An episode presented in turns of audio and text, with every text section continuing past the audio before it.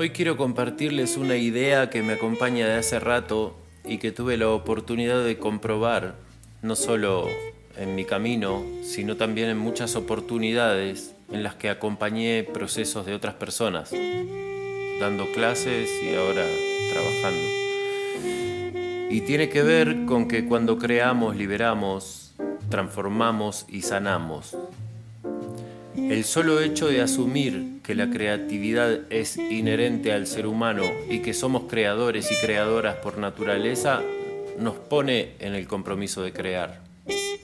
Así como si no caminamos nos enfermamos y nos mandan a caminar por el bien de nuestra salud, del mismo modo, si no creamos, toda esa información que nos llega y no manifestamos se termina volviendo en sensación de angustia o en ideas que se van enquistando hasta convertirse en un paquete que nos lleva al estrés o a obsesionarnos con algún tema en particular.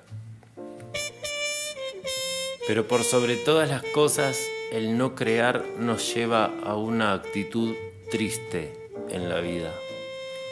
Crear es genial para canalizar emociones de todo tipo, tanto positivas como de las otras, que necesitamos sacarlas de adentro nuestro y siempre va a ser mejor si las volcamos en una creación que si las drenamos, por ejemplo, con nuestros vínculos más cercanos.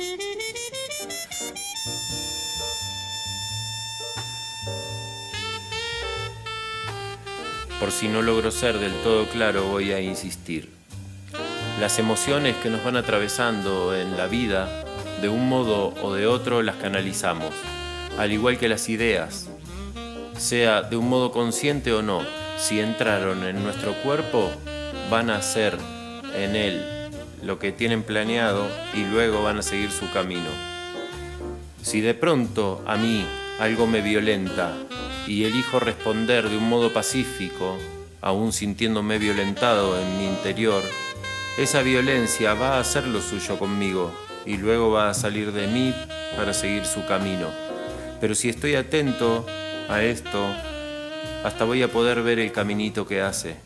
Y si estoy despierto, voy a lograr volcar esa emoción en algo que sea constructivo y que no le haga mal a nadie.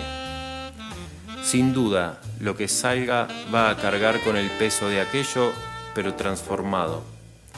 Me vienen a la cabeza un montón de anécdotas que escuché a lo largo de mi vida que hacen referencia a genialidades surgidas en respuesta a la indignación o a la impotencia, por ejemplo.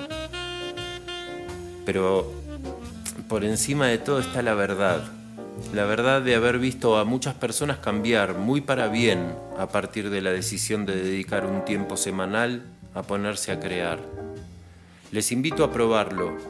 No hace falta nada más que decidir dedicarle al asunto un par de horas a la semana. En lo que ustedes quieran, en lo que les haga más felices.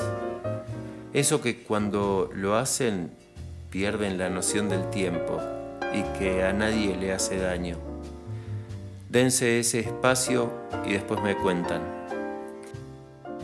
Yo me despido agradecido por lo que me genera este compromiso de escribir y grabar para ustedes cada semana y les invito a un ida y vuelta. Si sienten que estas palabras les llegan y les interesa proponer temas para este podcast, escríbanme y prometo responder. Salud.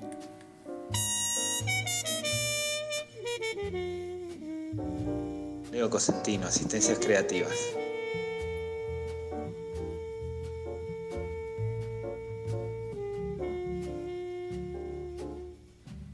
Gracias Miles por tu música